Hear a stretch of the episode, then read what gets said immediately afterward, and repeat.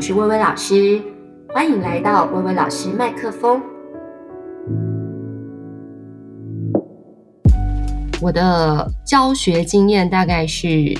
二十三年，我每次都跟学生说，我是从那个负五岁的时候开始教书的，学生从小学三年级直到。大学其实应该是说高高三，还有重考的学生都有，还有教过年纪比我大的学生，他们甚至是比如说已经呃念完研究所啦，然后想要回头重考这样子，嗯，所以在这个教学的旅途当中，事实上有非常多有趣的，然后温馨的，有时候是很好笑的小故事。除此之外，当然就是呃。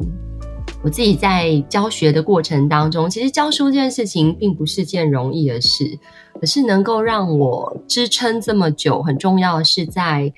教学过程当中，仿佛从每一个孩子的身上看到了自己的小时候。那因为我自己的小时候童年经历比较特殊，所以会觉得似乎在每一个小孩身上都看到自己小时候的影子。尤其是当小孩受伤的时候啊，在感情的路上碰撞，或者是甚至在家庭的问题当中，呃，在家庭的泥淖当中没有办法，就是让自己看到更清楚的世界的时候，我都会觉得有一种在跟他们谈话的过程，像是在回应自己，在回应小时候的自己。不过这几年，当然就是呃比较多 focus 在。写作教育上，小学生是最缺乏，同时也是可塑性最强的时候。所以在今年出了，哎，应该是已经是去年了。去年的六月出了一本书，叫做《谁说我是一本作文书》，其实是两本啦，就是初阶版跟进阶版这样子。因为我觉得，无论是到几岁，我觉得每一个大人心目中都有一个小孩子。那这个永远长不大的小孩，就让我想到我自己也非常喜欢的一本书，就是《小飞侠彼得潘》，他被人家叫做永恒少年，或者就叫做永远长不大的小孩。所以也想要透过这个主题跟大家分享，或者是呼应一下大人心中的孩子。彼得潘其实他是一个一般普通平凡的小孩。那有一天，他爸妈就是告诉他说：“哦，你要，你要。”长大喽，其实很多爸妈都会这样对小孩说，但是彼得潘就很抗拒。他抗拒的方法有点激烈，就是直接逃家了。肯辛顿公园那边就遇到了一个仙子，叫做丁丁，然后就让他有一个，就是有点像会飞的魔法吧，然后就逃家，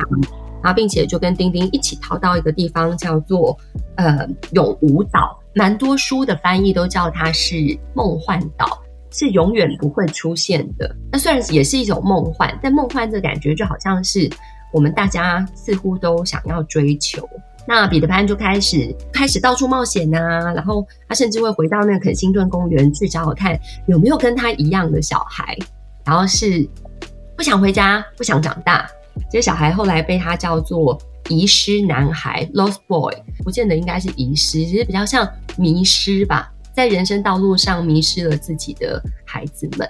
那同时呢，他也曾经回到过他自己的住处。那在他自己家的附呃住处的附近，就听到有一个达林太太，她在窗边呢，也在床边为自己的三个孩子讲故事。他被这个达林太太讲故事吸引，因为觉得好像自己妈妈小时候为自己做过的事。可是同时呢，他也就。就是小孩嘛，他就是个小男孩的个性，就是玩性大起。除了那边听故事听得很开心之外，他就有一点类似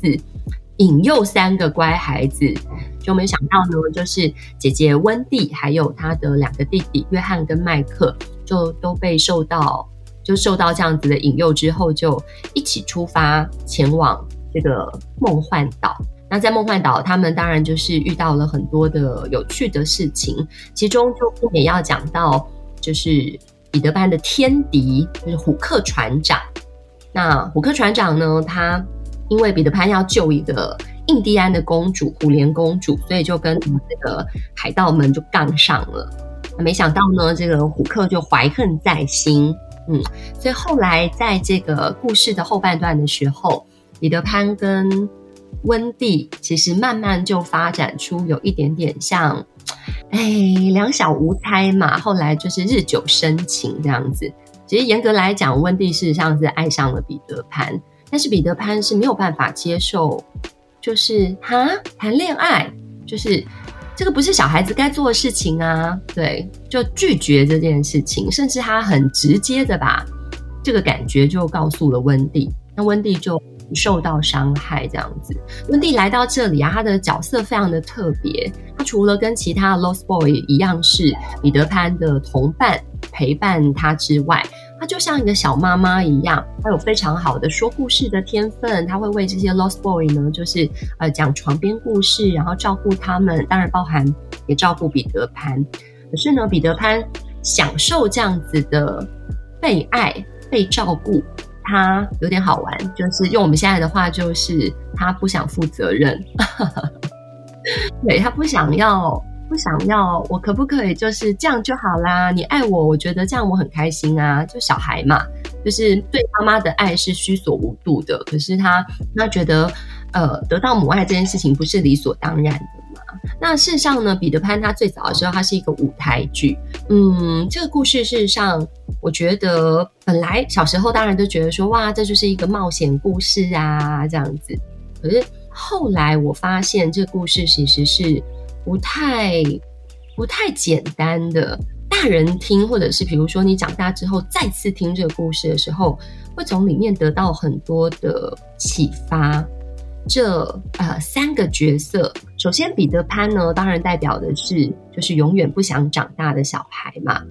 所以在他的世界里面，我们讲小孩的优点是什么？小孩的优点就是对这个世界充满了梦想，然后觉得什么事情都有趣。所以失败对他来讲没什么大不了，甚至搞不好连死亡这件事情可能都是一件伟大的冒险，因为他会觉得就像小孩在打电动一样，呃，死掉再来就好，然后补满血你再往前就好。所以他们会有一种傻劲，他会永远迈向前去，可是不觉得自己对这个世界有什么值得恐惧的，有有些什么未来值得担忧的。我们中国人讲一句话叫“初生之犊不怕虎”嘛，就这种感觉。但是同时，他当然也有缺点。小孩呢，代表的孩子气，同时也就代表了，比如说他在跟温蒂的相处的过程当中，你会发现，就像是一个一个告诉你说：“我只想谈恋爱，但我不想要有婚姻束缚的男性一样。”就他不想承担责任，他不想许下诺言。所以在心理学上面有一个说法，说这样子的人格特质叫做彼得潘症候群，他不能够接受大人世界里面所有的沉重。这样子的少年，同时在心理学上也被叫做永恒少年。永恒少年听起来好像很浪漫，觉得青春永驻，确实就是我刚刚讲的，它就是一体的两面。那温蒂的话在这里代表的其实是当我们在面对成长的过程当中，呃，我们就是自然而然、随遇而安的选择了去面对成长这件事，因为中间有一个过程是，呃，温蒂发现，好吧，彼得潘不喜欢我，那没有关系，他不想跟我在一起，那我就离开好了，那我就不想要在这个这段关系里面继续，又是你的同伴，然后又要是你的朋友，但又要是你的妈妈。对啊，我有我自己的人生，这种感觉。所以后来温蒂选择离开的时候，他有一句话，事实上我觉得是整篇文章很重要的一部分。他告诉彼得潘说：“我必须要选择长大。”那这里有一个很重要的关键词是选择，自己的选择，不是我今天年龄增长，它不是我容貌变换，它不是我生理机能慢慢成熟，这个叫做长。大，而是它是一种我自觉性的，呃，想要把我的脑袋里面的想法跟开关，从幼稚孩子切换到大人成熟的模式。当然，他后来温蒂的故事呃有自己的家庭啊，他真的就是结婚生小孩。虽然不时的彼得潘就是永远是一个孩子的形象，会来到温蒂的窗前跟他说说话这样子。虎克的话，我觉得非常有意思的地方是，我看过一些世界各地的不同的舞台剧，在诠释虎克船长的时候，可是我举一个例子哈，彼得潘非常有名的是一个呃电影的版本，有一个 Robin Williams 演的，那他就是一个大人，甚至他的脸都已经有皱纹了，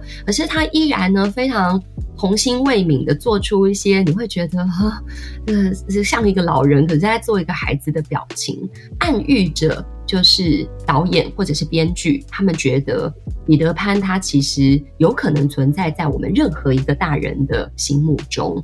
那同时，我看到虎克的呃，在某一个舞台剧里面的版本实在太有趣了，竟然是让一个人同时扮演彼得潘还有虎克船长。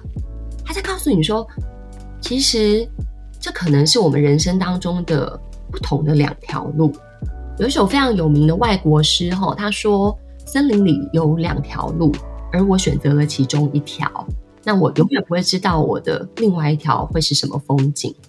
那同时，就是当我们选择当彼得潘的时候，他就不是虎克；可是当我们选择是虎克的时候，可能我们就不知道，也许我们永远停留在彼得潘这种孩子的状态下会是什么？因为成长这件事情，它就是回不了头了。”他是回不了头了，所以虎克船长，我要回过头来讲，虎克船长他是他在这个故事里面代表的是一个不得不成长，被逼着一定要长大，因为他受了非常严重的伤，他的手断掉了，他手被一只肚子里面有时钟的鳄鱼吃掉了，所以他在这个伤痕当中，他学着我要强悍起来，我要长大，我要。我要很用力的去抵抗这个世界给我的伤害，而且这只鳄鱼非常有趣的事情是，它肚子里的时钟代表的正是一种时光的流逝，或者是一种命运的安排。所以虎克在这里，它代表意思是一种我非得要抗争，但是在抗争的过程当中，你就发现它是用什么在吸引它的同伴呢？跟那些 Lost Boy 追随彼得潘是完全不一样的事情。追随虎克船长的是他们是海盗，他们选择了在成长的过程当中他们会堕落。他们因为呃虎克船长他很厉害，他能够带领着大家一起去寻宝，而且这个宝藏我们相信通常都代表的就是大量的金钱、金银财宝嘛。所以呢，他们。他们其实是追随着利益而来，同时虎克是因为他选择了长大，他有大人的样子，所以他是用权力去让他的手下屈服。他他这个反派不是这么简单说，他就是哦一个做好事，一个做坏事。坦白说，彼得潘也没做什么好事，就是他不是一个善良跟邪恶之间的对立面。你选择不长大。跟你不得不长大，被逼着长大的一种对比。那当然，这个当中我觉得就非常的非常多值得去思考的面向。那同时，呃，我自己长大之后，除了觉得哇，这个故事这样子的设计太有趣了之外，我很感慨，或者是说，让我觉得自己突然回头看说，说啊，竟然是这样。很有感触的是。温蒂跟彼得潘之间的关系，因为，嗯，温蒂她就是一个，应该这样讲吼，很多人在谈恋爱当中一定都听过一句话，就是说，啊，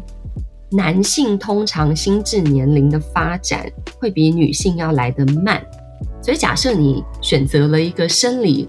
生理年龄和你相仿的异性对象的时候，很有可能他的。心理心智的年龄会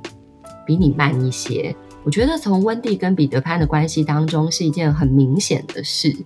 回应到就是成成人世界的爱，我们就必须要承认说，有一部分事实上吼不不论是男性或者是女性，确实有一部分的人在他的心理当中，他不愿意面对成长或者是比较成熟的爱这件事情的时候。很有可能他知道的爱情不过就是一种喜欢，我对这个人有一种喜欢的感觉，但是他是不是这么的成熟的爱？我有点怀疑这样子的性格的人是不是这辈子真的知道什么叫爱情吗？然后我自己当老师的过程当中呢，我就我不晓得原来我自己曾经这样深刻的老师的职责或者是老师的特质放入谈爱情这件、谈恋爱这件事情里面，是因为呢，我曾经交往过一个对象，就是。他的个性就是非常非常的孩子气，虽然其实当时我们大家都很年轻，其实就是大学生嘛，大概才大二大三而已。但是他的孩子气表现在，嗯，比如说他会占有欲非常强，依赖性非常重，就是那种时时刻刻都要黏在一起，你不能离开我的视线。甚至比如说我有一群非常要好，就是从小一起长大的朋友。他都会觉得说，你去跟他们聚餐就是不重视我，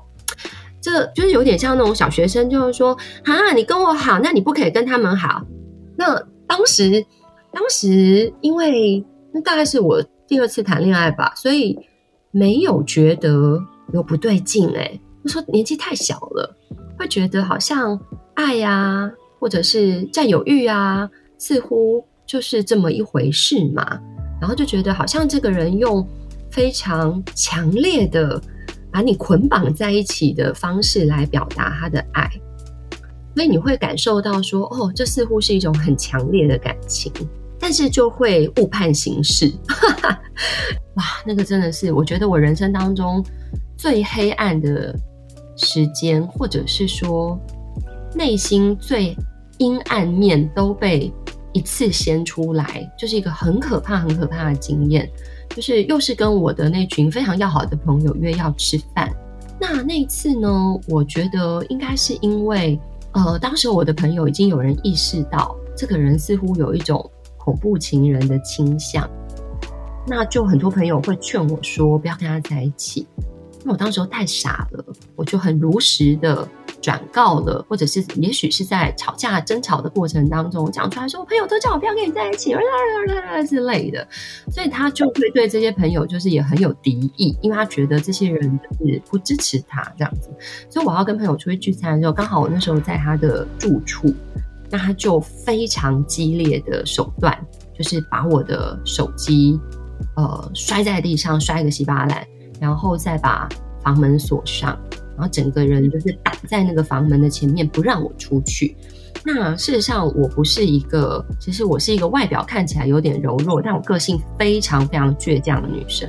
我会觉得你凭什么这样对我？但是我们又不是练过武术还干嘛？我是现在才练中训，就是在数十年前还是个就是势单力薄的女孩这样。所以我当时候能够想到的方法，就是把我手上能够拿到的东西全部往他身上砸，因为我手上拿到的东西蛮多种类的，就是 包含有台灯之类的，那就真的很可怕。当时候的当时候的场面混乱到我真的是理智线断掉，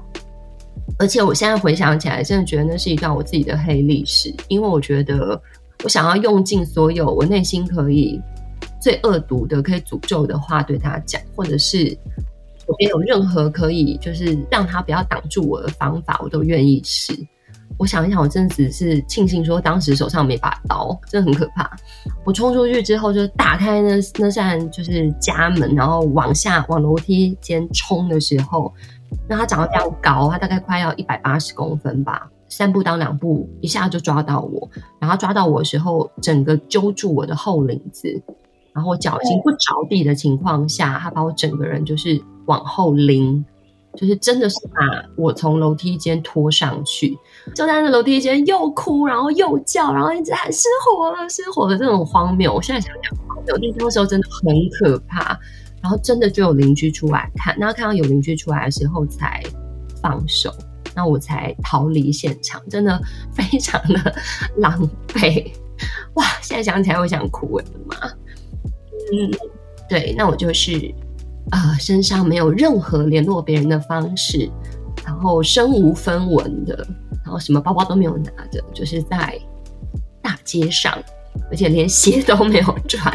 就是也不敢回家，觉得嗯，爸妈知道会很担心。我最近在看那个立伟啊的新闻，就是立伟遭到男友的那个，我非常理解他，就是哎，觉得不想让爸妈知道啊，或者是不敢让朋友知道啊，等等。然后当时候，我最好的朋友们，他们明明在某一个地方聚会，我没有勇气打电话给任何一个人，因为我觉得大家都警告过我这件事，然后是我自己就是不听劝告。哼，我没有想到我自己情绪还会那么激动哎，其实就是这样。那我当时候就是就是跟路人借了十块钱，然后就打给了一个我们。共同的朋友，但是比较温和的朋友，因为他的父亲跟我当时候男朋友的干妈妈是同事，那我想要借由他的力量找到我男朋友的干妈，那我会觉得，如果世界上他会听某一个人的话，也许就只有他干妈讲得动他，同时是他高中时候社团的老师这样子，然后我就想要找到他。不是要诉苦，我真的很希望说，因为我觉得他同时是一个老师嘛，所以我会觉得，第一，也许他是可以制止他，或者是改变他，或者是劝告他。同时，我觉得我当时候很彷徨的事情是，我觉得这也是为什么我会一直很努力要教书这件事情。我觉得我自己在年轻的时候，想要找到一个呃长辈询问这种人生的事情的时候，我觉得我没有人可以问，因为我自己跟家里的关系，或者是说我妈妈、我爸爸妈妈其实还是爱我的，但是他们他们有时候处事情比我还像小孩，所以当老师这件事情对我来讲是一辈子很重要的。很重要的使命，就是希望有一天有小孩，就是他是觉得很无助的时候，也许有一个人的人生阅历比较丰富的时候，可以给他一些好的建议，这样子。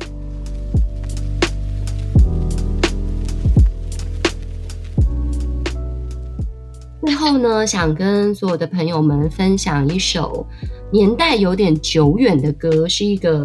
新加坡国宝歌手陈洁仪，可能现在已经蛮多人不认识他了。那他很久之前有一首歌叫做《像男孩的男人》，那我觉得这首歌的歌词可能会引起蛮多人的共鸣的。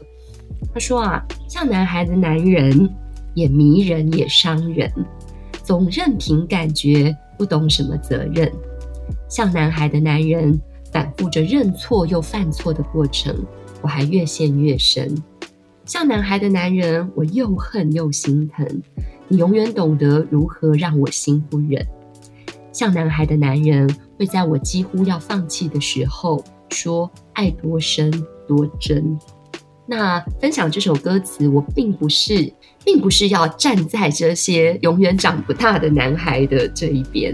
也不是要透过这首歌词告诉他大家说啊，你看这个就是一件正常的、自然的事，不是这样的。我反而想要警告呵呵 所有，如果你现在的伴侣，或者是你现在任何交往的对象，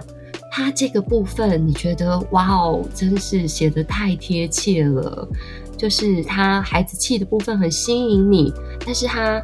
那种孩子的负面的特质，就是不愿意负责任啊，或者是很任性啊，然后反复着犯了错，然后又来跟你认错，然后跟你说对不起，你就好了，没事了，好吧，你就开始用无限的母爱啊、耐心啊去包容他的人，我还是很想要劝劝。各位女孩们，你的心里如果有所谓的圣母情结，圣母情结就是你相信说自己的爱可以去改变、改变一个人，改变你的另一半。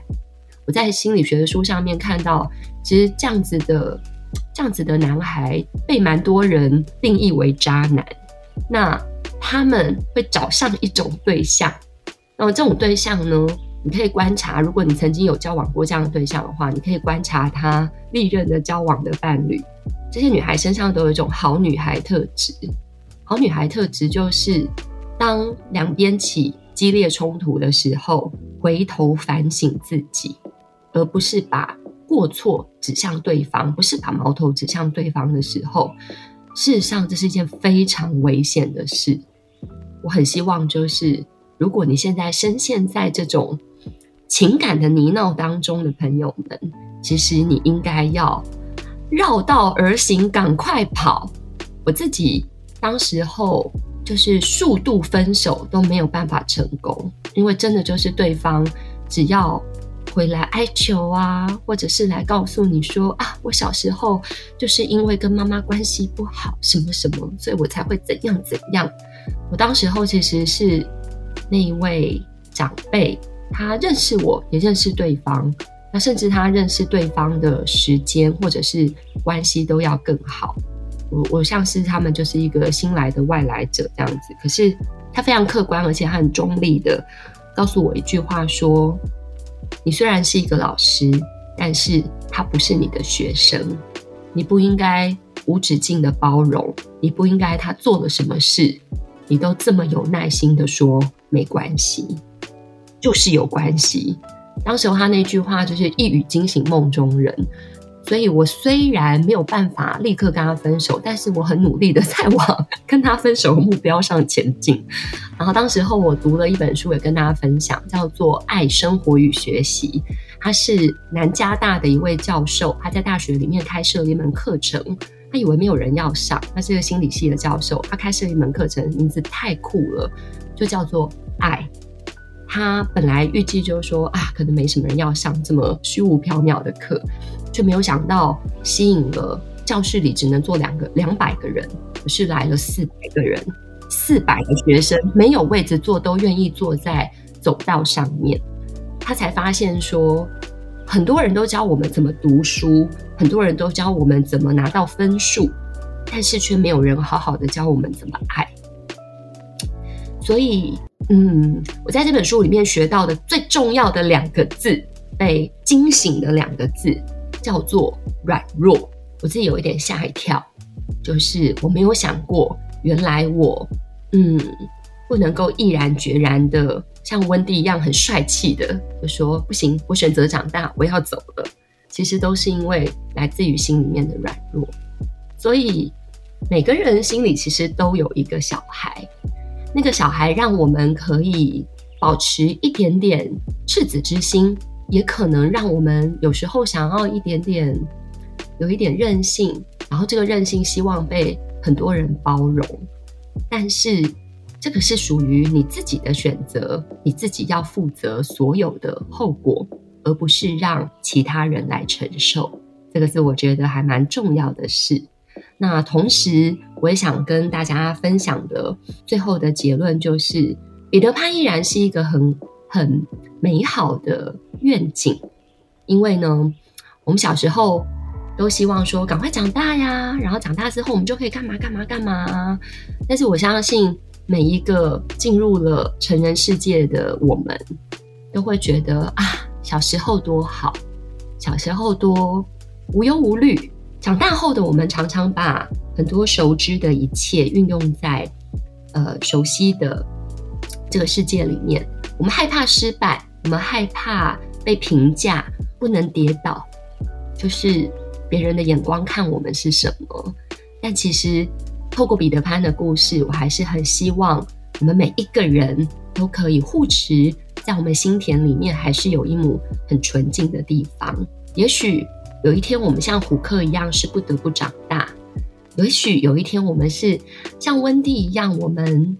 选择长大。但是虎克有虎克的功夫，温蒂有温蒂满满的爱。把这些东西都加在一起的时候，也许我们随时都可以是最厉害的彼得潘，然后实现一切的梦想。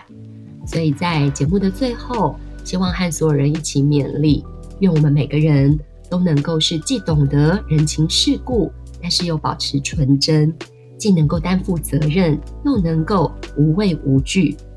往前行，蜕变成全新版本的彼得潘。